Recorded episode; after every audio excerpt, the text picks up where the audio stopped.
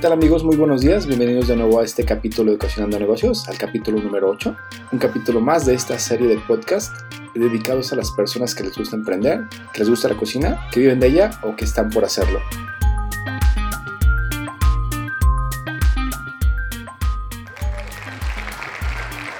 Estamos transmitiendo aquí desde la Ciudad de México en un día bastante lluvioso y aquí en México tenemos un dicho que dice que febrero loco y marzo otro poco. Entonces son dos de los meses como más extraños en cuanto a clima. De un día a otro puede estar lloviendo. Ayer llovió bastante durísimo y hoy está como muy tranquilo. Un día pues, muy soleado, pero se siente así como que las ganas de que quiere llover. Y bueno, pues muchas gracias por estar aquí de nuevo en este capítulo. Un capítulo bastante completo, yo diría, porque yo creo que es uno de los capítulos que muchas personas esperan.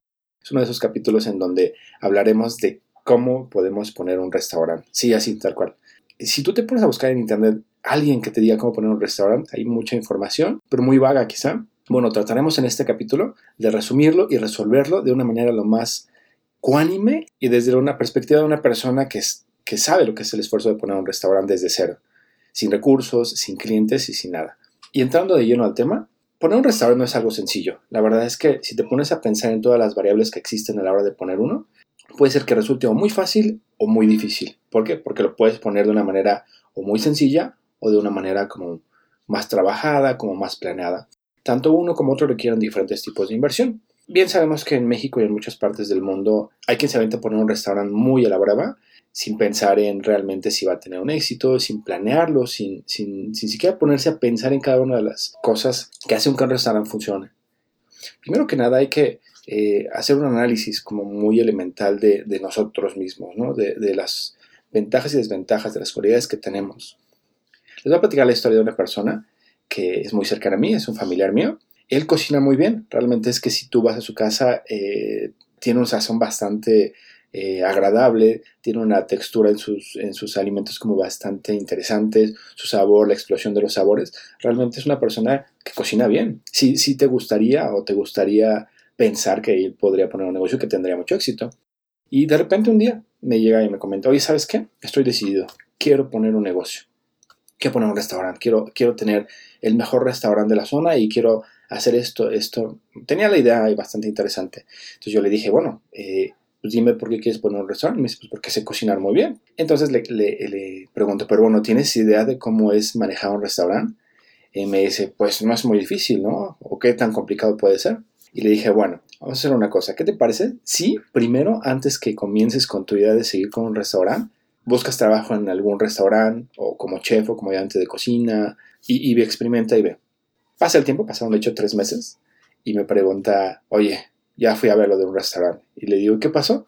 ¿Te gustó la idea? ¿Quieres poner otro restaurante? Me dice, no, yo solo quiero cocinar. Entonces es una historia como bastante interesante que me causa mucha risa, pero bueno, habla mucho de lo que tenemos que entender antes de poner un negocio de este tipo si tienes la idea de poner un restaurante, en lo primero que te tienes que basar es en una estrategia o buscar un tipo de proyecto que realmente crees que sea el adecuado y que tú puedas manejarlo. Hay un esquema que se llama Canvas, no sé si lo conozcan, que es para generar este, proyectos de negocio. Puedes poner en diferentes cuadros cada una de las ventajas, desventajas, circunstancias que te ayudan a poner un negocio.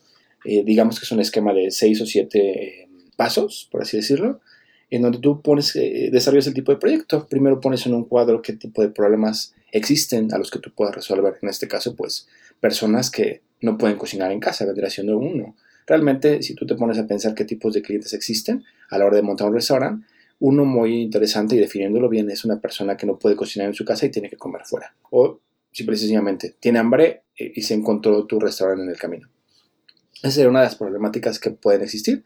Aquí les recomendaría que en este primer estado, que sería como la parte de problemas, pusiéramos tres. En este caso, esto funciona para cualquier tipo de negocio, no solo para negocios de alimentos. Eh, en el segundo cuadro del esquema pondríamos las soluciones, que en este caso, ¿qué tipo de soluciones podemos ofrecer a la hora de, afrontar esta problemática que tiene nuestro posible cliente? En la otra vendría siendo, en otra parte del esquema, en otro cuadro del esquema, sería la propuesta de valor. Ahí definimos exactamente qué es lo que ofrecemos, yo que estoy ofreciendo que me hace muy especial por lo que la gente me tendría que comprar. En este caso, si tus porciones son muy grandes, en este caso, si tu sabor es el mejor de toda la zona, si sea cual sea la situación que te defina como que tu producto es mejor, va en este cuadro. El siguiente cuadro vendría siendo la ventaja especial. En este caso puede ser que estás en la zona más cercana a un edificio que, que, que tiene 5.000 comensales y, y, no hay donde conseguir comida. Es una ventaja especial, o eres el único simplemente que está en la zona, que te da una ventaja especial, aunque no quiere decir que eso sea un determinante para que te compre. Otra, otra de, las, este, de los cuadros que vienen en este, en este esquema vienen siendo los canales. Es decir, cómo voy a llegar a mi cliente, qué tipo de canales voy a utilizar para poder llegar a mis clientes. No significa qué tipo de publicidad, es qué tipo de canales, es decir, si va a ser una entrega a domicilio, si va a ser una eh, gente que viene a comer a mi espacio, si van a ser en diferentes puntos de venta, voy a tener puntos de venta de entrega. Piensa en todas las posibilidades que tienes, hay infinidad de ellas. De hecho, en algunos de los capítulos anteriores hemos hablado de ellas. En el siguiente cuadro del esquema tenemos lo que es el segmento objetivo. En este caso es eh, no definir un user persona, pero sí más o menos tener una idea de qué tipo de cliente es el nuestro, ¿no? Si es oficinista, si es una persona que trabaja eh, los fines de semana, si es una persona que trabaja de noche. Por ejemplo, cuando tú vas a las carreteras, si te has percatado que hay muchos lugares que tienen abiertas, están abiertos de noche, hay restaurantes abiertos de noche, porque precisamente mucho de su segmento objetivo son todas las personas que viajan largas horas eh, en carretera. En el siguiente cuadro del esquema vienen lo que son los gastos. Aquí se refiere a qué voy a gastar, de qué manera lo voy a invertir. El siguiente cuadro del esquema viene siendo el flujo de ingresos. En este caso, ¿para qué voy a ocupar el dinero? O sea, el dinero que entra, ¿cómo se va a utilizar? Si se va a reinvertir, si se para pagos, en lo que lo voy a gastar básicamente. Teniendo ya definido nuestro tipo de proyecto, pasaremos a la siguiente fase de nuestro camino a poner un, restaurante. Aquí sería definir la imagen corporativa, que yo le llamaría más bien como definir el nombre del lugar, porque si no tienes nombre, pues no puedes definir una imagen corporativa, ¿no? No puedes definir colores, no puedes definir eh, logotipos, no puedes definir paleta de colores, no puedes definir, definir nada. Entonces aquí lo importante es definir un nombre. Y yo te recomendaría que fuera un nombre mm, que la gente pueda retener de manera muy fácil y, que no existan como diminutivos que, con los que te pueda confundir, ¿no? Eh, muchas de las estrategias que, que, se pueden utilizar hoy en día para saber qué tipo de nombre puedes tener en cierta ubicación geográfica es pues básicamente entrar a, Google Maps. En Google Maps tienes la oportunidad de ver qué cantidad de restaurantes tienen el mismo nombre en tu ciudad. Eso te va a dar un parteaguas para saber si no te van a confundir eh, o si no hay uno que se llame como tuyo, ¿no? Otra de las opciones vendría siendo utilizar este Facebook. Tú puedes eh, poner exactamente el nombre que tú quieres para tu negocio y ver cuántos restaurantes hay iguales al tuyo, con el nombre que tú quieres. Es decir, estamos, aquí vamos a utilizar lo que son los medios digitales para poder eh, utilizar un nombre, un nombre que sea lo más adecuado a lo que queremos, pero que tenga un diferenciador. Eso es importante, siempre es importante que tenga un diferenciador. Y también si sabes, por ejemplo, de creación de contenidos, o sea, creación de páginas web, eh, buscar el dominio, el nombre del dominio que, en el que en Internet la gente te puede encontrar. Porque si tú buscas en Internet y pones tu, dominio, a lo mejor no aparece, pero no parece que hay una página. Pero a lo mejor ya hay alguien que registró el nombre. Entonces habría que buscar una opción, ¿no? Muchas de las veces puedes poner, eh, digamos que si estás en México y hay uno en Colombia, le puedes poner restaurante el gordito.mx, ¿no? O MX, ¿no? O de México, o de tu colonia, o, un diferenciador.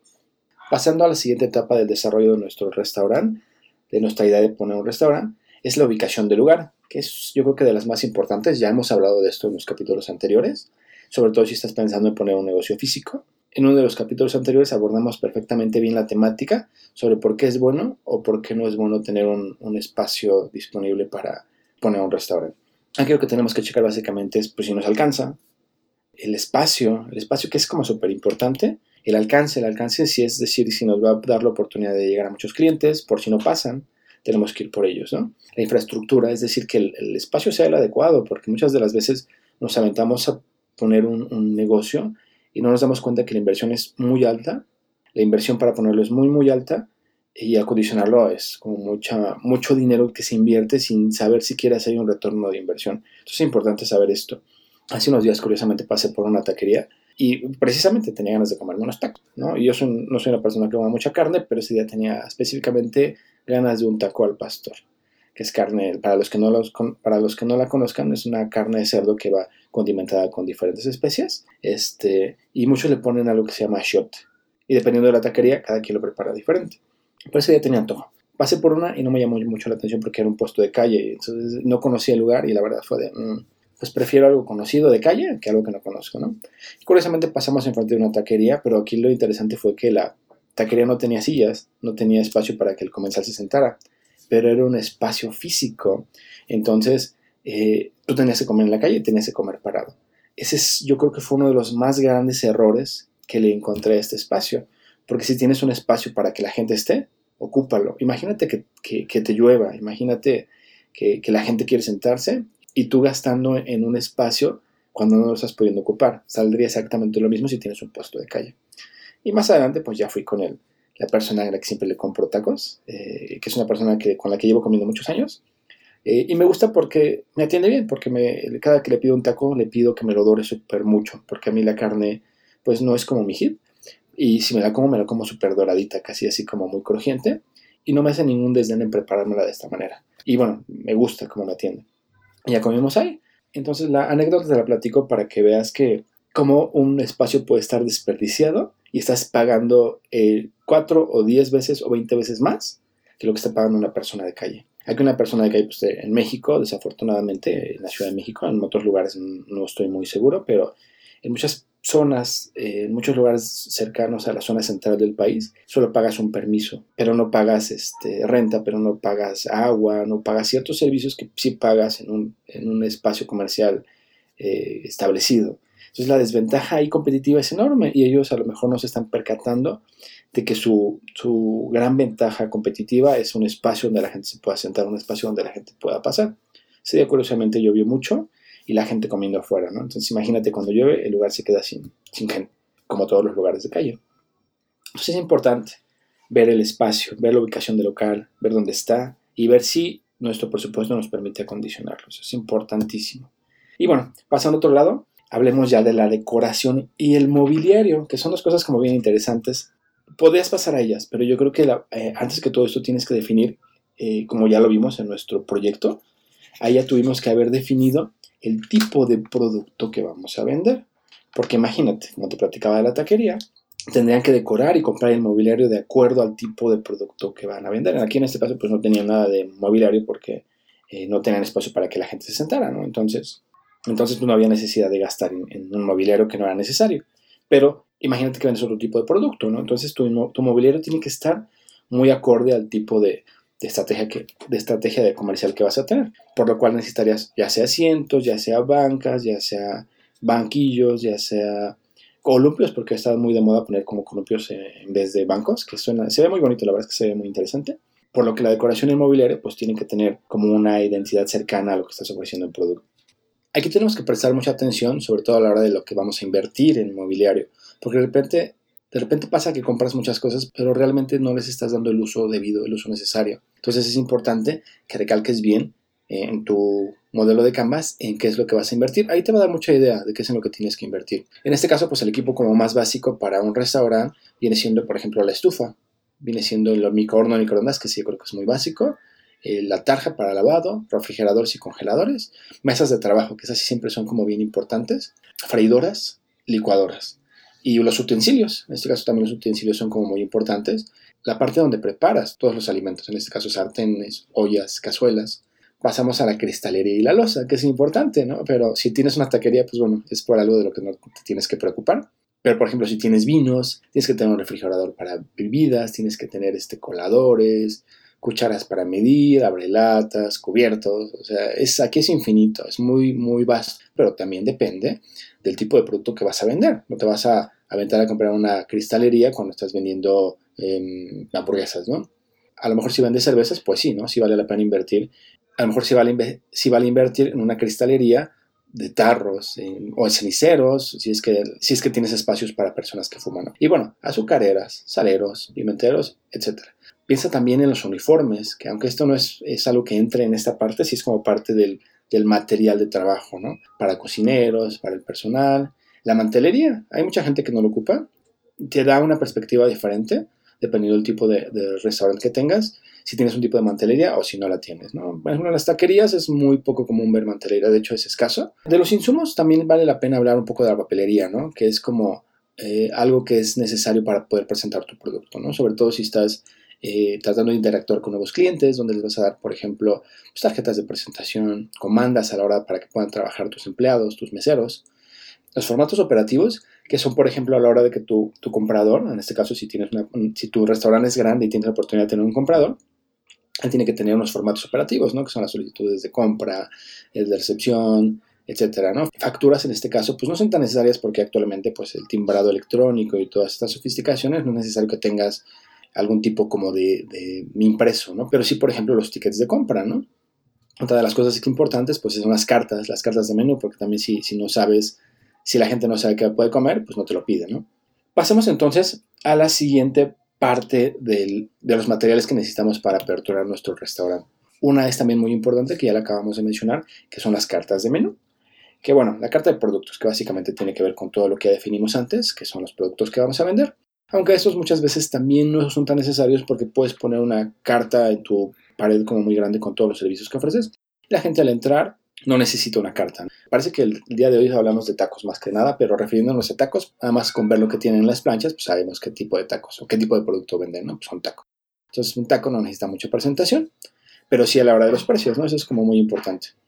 El siguiente paso a la hora de querer aperturar nuestro negocio es el personal, que es algo a lo que le tienes que dar mucha importancia, porque recuerda que tu personal es tu representante, es muchas veces quien da la cara por ti, es muchas veces quien prepara tus productos, pensando que tú no eres la persona que prepara los alimentos, sino estás delegando esa responsabilidad.